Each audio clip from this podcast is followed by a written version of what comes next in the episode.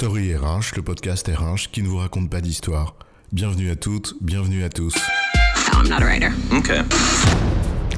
Dans cet épisode, nous allons vous parler de la co-construction ou de tout son contraire. Il semblerait que nous vivions dans l'ère du co. On co-voiture pour aller dans des espaces de co-working où l'on collabore, à défaut de coopérer, en étant connecté grâce à des applis collaboratives et tout ça dans la collégialité. C'est vrai qu'on ne résout plus les problèmes, mais on fait du co-dev. Et on ne travaille plus ensemble, on co-construit. Mais pour que cette ère du co ne soit pas une ère des cons, pour lesquels nous avons évidemment pas envie d'être pris, alors peut-être faut-il aller voir un petit peu ce qui se passe dans l'arrière-cuisine. Prenons donc la co-construction.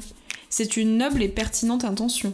Comment ne pas souhaiter privilégier la co-construction plutôt qu'une vision autoritaire qui s'imposerait de gré ou de force à tous les protagonistes de l'histoire? Mais cela peut être tout et son contraire. Alors la co-construction, c'est quoi l'histoire? Commençons par noter que c'est un terme qu'on utilise beaucoup, mais dont on ne trouvera finalement pas vraiment de définition acceptée de toutes et tous. Alors chacun y va de ses propres mots. Par exemple, dans le cadre de politiques publiques, plus participatives, il s'agirait, je cite, d'un processus institué de participation ouverte et organisée d'une pluralité d'acteurs à l'élaboration, à la mise en œuvre, au suivi et à l'évaluation de l'action publique. Oups. En vérité, c'est bien un processus qui vise à trouver, in fine, un compromis entre les protagonistes.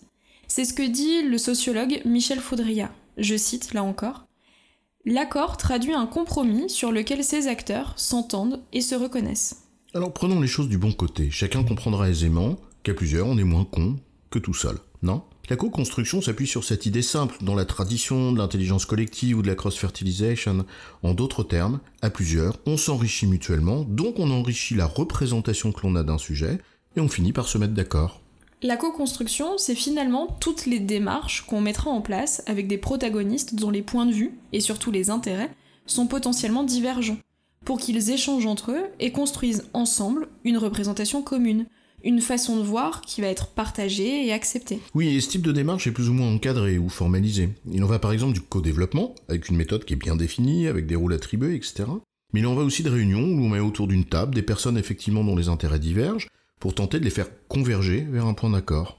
Exprimer ainsi, réaliser de cette manière, avec cette intention d'enrichissement mutuel qui contribue à forger un point de vue commun, la co-construction est alors bien plus efficace que de tenter d'imposer ses vues aux autres de façon dictatoriale, ce qui tôt ou tard conduit d'ailleurs au rejet dès lors que chacun et chacune rentre dans ses pénates. Super, alors tout est parfait dans le meilleur des mondes. Mais il y a aussi celles et ceux qui avancent masqués. La co-construction est parfois, aux yeux de certains et de certaines, un bon moyen d'imposer leur propre point de vue sans que les autres parties puissent s'y opposer vraiment, puisqu'elles l'ont co-construit. Ça me rappelle cette blague d'un frère jésuite qui est à table avec un collègue d'une autre confrérie religieuse. Le serveur arrive avec un plat dans lequel il y a un morceau de poulet magnifique, croquant, craquant comme dirait l'autre, appétissant à souhait, et un autre, tout petit, tout cramé, desséché, tout moche. Lorsque le serveur présente le plat au frère jésuite, celui-ci s'empresse de se servir et prend, sans sourciller, le beau et bon morceau de poulet croustillant. Son convive est évidemment un peu choqué et marque son agacement devant tant de goujaterie et si peu d'élégance et de respect de l'autre. Alors le jésuite le regarde et lui dit Mon frère, si on vous avait proposé le plat en premier, quel morceau auriez-vous pris? L'autre lui répond Bah, le petit, évidemment. Alors le jésuite lui répond alors Bah alors, de quoi vous plaignez-vous? Donc ce que tu veux dire, c'est que finalement, parfois, la co-construction s'apparente à ça. Donner l'illusion de l'échange, du participatif, pour arriver à imposer insidieusement sa propre vision, en donnant l'impression aux autres qu'ils l'ont construite eux-mêmes. Et comme ça, ils ne pourront pas s'y opposer par la suite. Exactement, une méthode, quelle qu'en soit la nature, dépend bien plus de l'intention de celles et ceux qui l'utilisent que des vertus de la méthode en elle-même.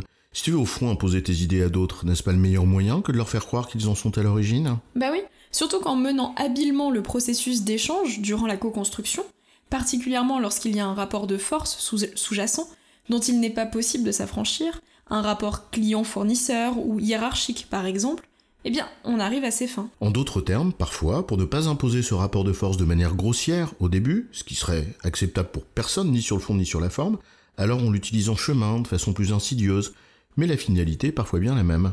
Celle d'obtenir ce que l'on veut, de l'imposer. J'ai par exemple le souvenir de cette entreprise qui m'avait contacté pour des conférences. Ils voulaient de la co-construction. Mais c'est quoi la co-construction? De la conférence d'un tiers? Oui, cela peut être une manière de donner des éléments de contexte pour mieux comprendre la situation et en tenir compte dans ce qu'on va dire librement. Et c'est pertinent d'envisager une forme d'immersion culturelle pour ne pas être hors sol lors de cette conférence. Oui, mais parfois c'est aussi mieux contrôler ce qui va être dit pour veiller à ce que le propos tenu soit conforme à une pensée que l'on souhaite voir répétée plutôt qu'enrichie. En d'autres termes, on te paye pour te faire dire ce qu'on veut, et on appelle ça de la co-construction. Dit autrement, on t'achète. En résumé, la co-construction, c'est une démarche qui vise à ce que des protagonistes échangent ensemble pour se faire une représentation commune et partagée d'un sujet ou d'une réalité. Mais au contraire, cela peut être aussi, parfois, une manière dissimulée, manipulatrice et habile d'imposer sa propre vue aux autres en jouant des rapports de force en cours d'échange. Une chose donc, et son contraire. J'ai bon, chef? Oui, tu as bon, mais on ne va pas en faire toute une histoire.